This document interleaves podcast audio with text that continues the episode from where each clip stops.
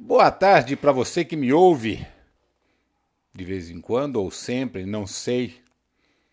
Estou voltando aqui para a gente conversar novamente mais um pouquinho e desta vez nós vamos falar aqui a respeito de menoplastia. Você já ouviu falar disso?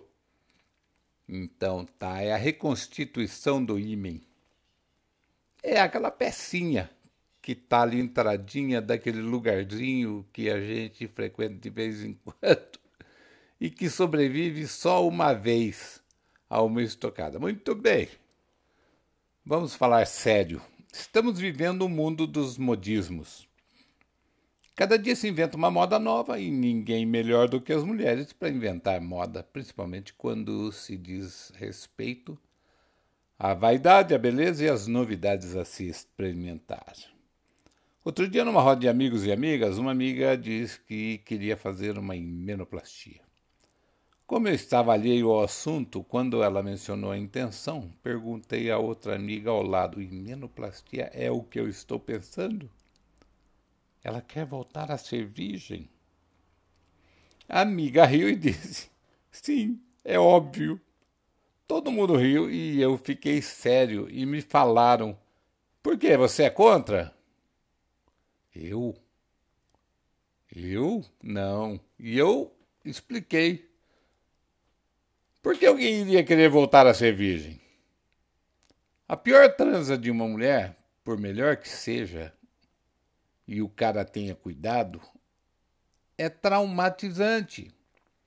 O ímen é só um lacrezinho deixado ali por Deus por erro de acabamento e na realidade ele nem precisa necessariamente ser rompido na relação sexual.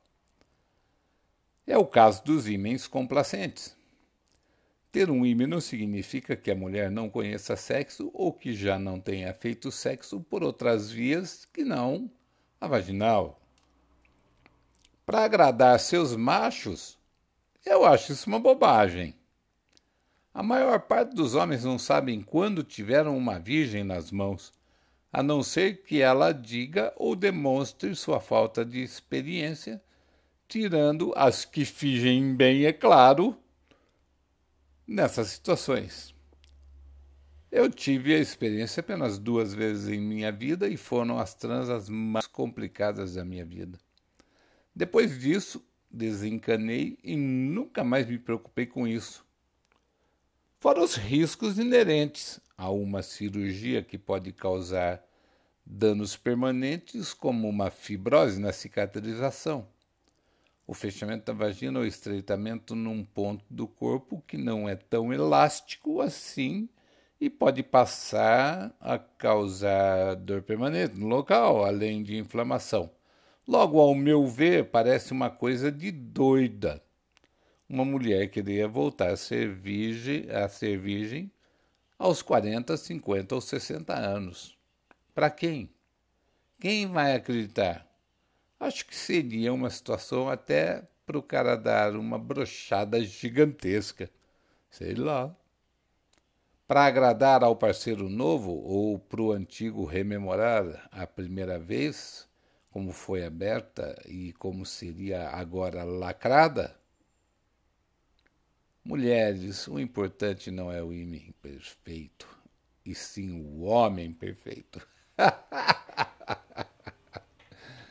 Bom, meus amigos, eu vou deixando aqui mais esta gravação para vocês, mais este pequeno podcast para você poder ouvir nesta live. E eu espero que você goste.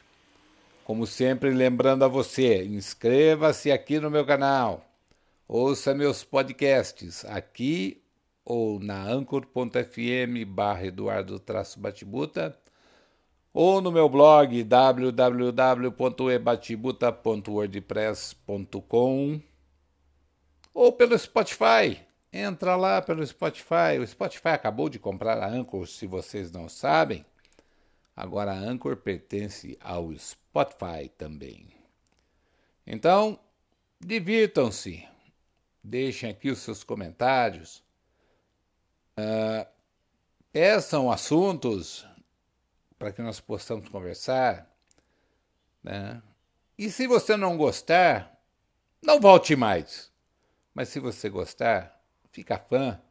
É sempre bom ter um fã como você, meu amigo, minha amiga. Tenha uma boa tarde, divirtam-se. Fui!